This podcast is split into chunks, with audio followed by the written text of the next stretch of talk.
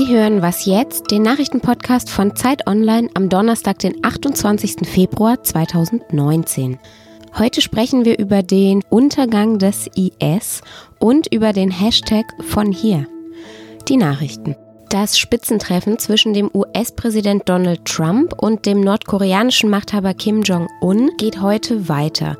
Die beiden Staatsoberhäupter treffen sich im vietnamesischen Hanoi und Trump will Kim heute dazu bringen, die atomare Abrüstung Nordkoreas voranzutreiben. Auf diese Abrüstung hatten sich die beiden Staatsoberhäupter im vergangenen Jahr in Singapur geeinigt, allerdings ohne ein konkretes Datum zu vereinbaren. Im Gegenzug für die nukleare Abrüstung stellen die USA Nordkorea wirtschaftliche Unterstützung in Aussicht. Der Dschungel von Calais, so wurde das mittlerweile geräumte Flüchtlingscamp im Norden von Frankreich genannt.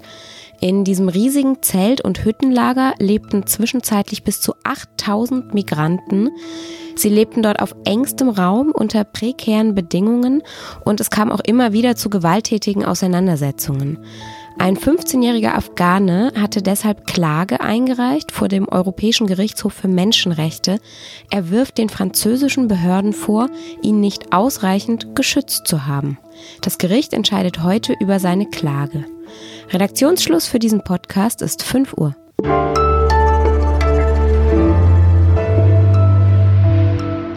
Guten Morgen hier bei Was jetzt? Mein Name ist Simon Gaul. In Syrien verliert die Terrormiliz Islamischer Staat gerade die letzten Quadratkilometer, die sie noch kontrolliert hatte. Der Islamische Staat steht, zumindest territorial gesehen, vor seinem Ende. Was bedeutet das aber für den weltweiten Terrorismus?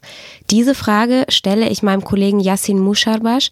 Er ist Redakteur im Ressort Investigativ von Zeit und Zeit Online und er beobachtet den IS und auch andere Terrororganisationen seit vielen Jahren sehr genau.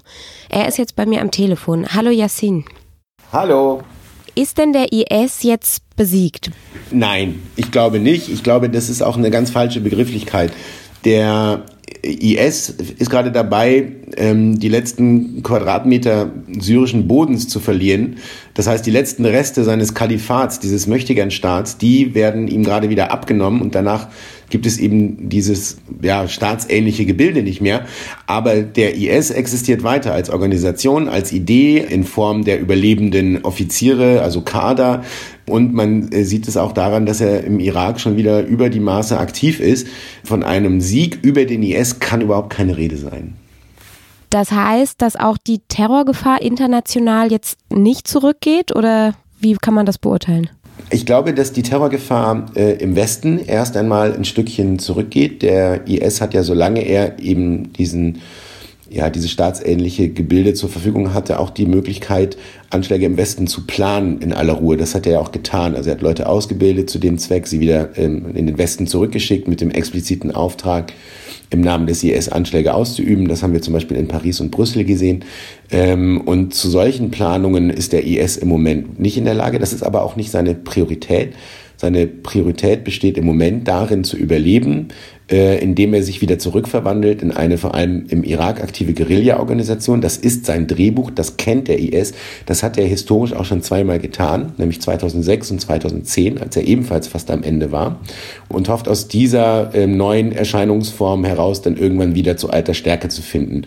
Das heißt, der IS konzentriert sich so ein bisschen auf seine, ich nenne es jetzt mal, inneren Angelegenheiten, um wieder stark zu werden, aber draußen schwirren trotzdem genug alliierte Kämpfer rum, die das übernehmen? Ja, so ein bisschen so kann man das beschreiben. Also ich glaube, man muss äh, sich vor Augen halten, dass der IS nicht gleichbedeutend ist mit ähm, dem Dschihadismus weltweit. Es gibt eine globale dschihadistische Bewegung, die größer ist als der IS.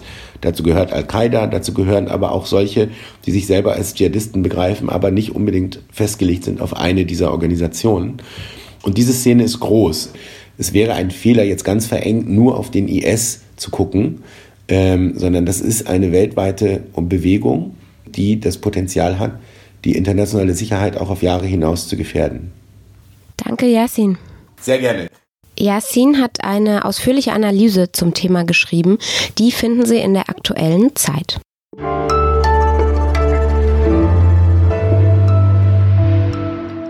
Und sonst so? Freuen Sie sich schon auf 11.11 Uhr?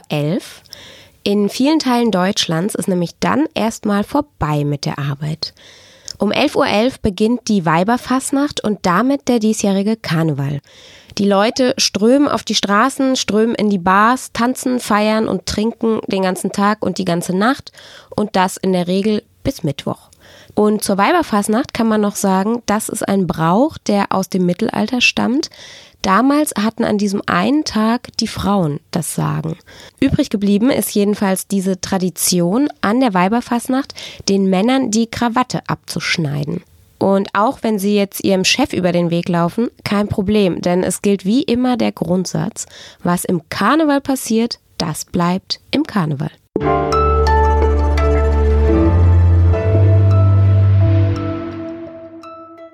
Woher kommst du?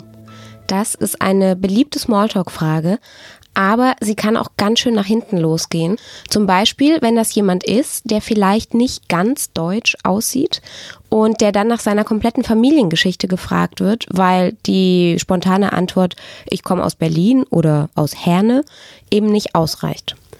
Auf Twitter ist seit ein paar Tagen eine Diskussion unter dem Hashtag von hier im Gange und meine Kollegin Vanessa Wu aus dem Gesellschaftsressort von Zeit Online ist jetzt hier bei mir im Studio. Ihre Eltern sind aus Vietnam. Sie selbst ist hier geboren und sie ärgert sich tierisch über diese Frage, woher kommst du?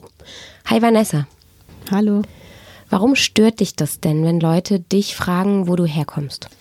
Äh, zum einen ist für mich die Antwort nicht einfach, weil ich kein völlig neutrales Verhältnis zu meinem Herkunftsort habe oder meinem Heimatland oder wie auch immer die Leute das bezeichnen, weil die Antwort in meinem Fall halt nicht einfach nur Vietnam lautet, so ganz entspannt und nebenbei, sondern sie beinhaltet eben auch Krieg, Gewalt, Flucht, Traumata.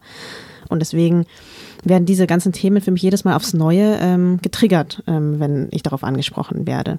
Und ein bisschen grundsätzlicher hat es für mich damit zu tun, dass allein die Frage mich ja zu einer Fremden macht.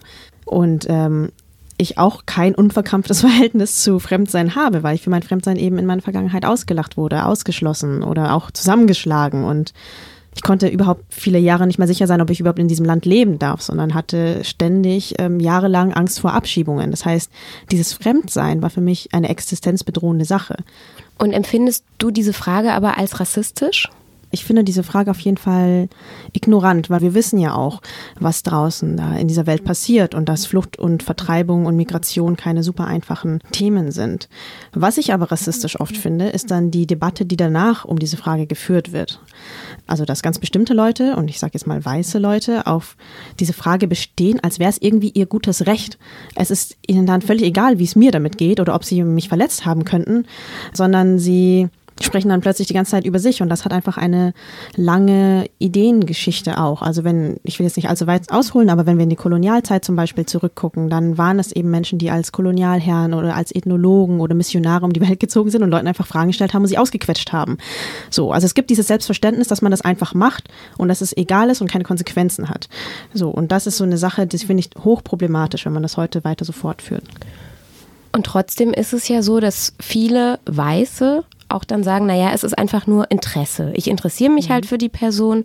Wenn ich jetzt an mich selbst zum Beispiel denke, ich habe auch sehr lange gebraucht, bis ich begriffen habe, dass das für Menschen, die vielleicht nicht ganz deutsch aussehen, überhaupt ein Problem ist. Was kann man denn machen, damit Menschen eine Sensibilität überhaupt erstmal entwickeln? Was ich schön fände, ist ein Perspektivenwechsel. Also wie würde man sich denn fühlen, wenn man selber gerade eine total politisch aufgeladene und vielleicht auch unbeabsichtigt, ja, sehr sensible Frage bekommen hat und wenn man sich verletzt fühlt?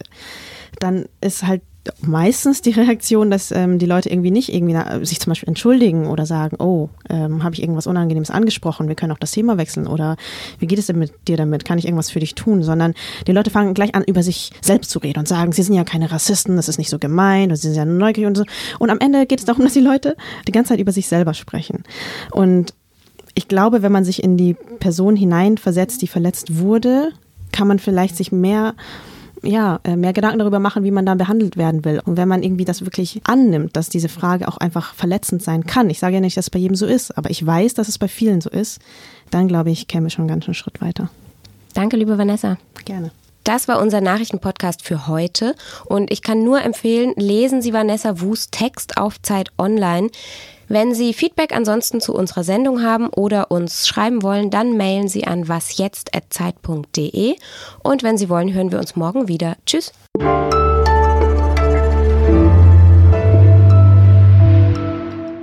Wie reagierst du denn auf die Frage, woher kommst du? Wenn ich richtig gut drauf bin, sage ich es einfach, um Diskussion zu vermeiden. Äh, normalerweise ist das Gespräch an der Stelle für mich dann beendet mit der Person.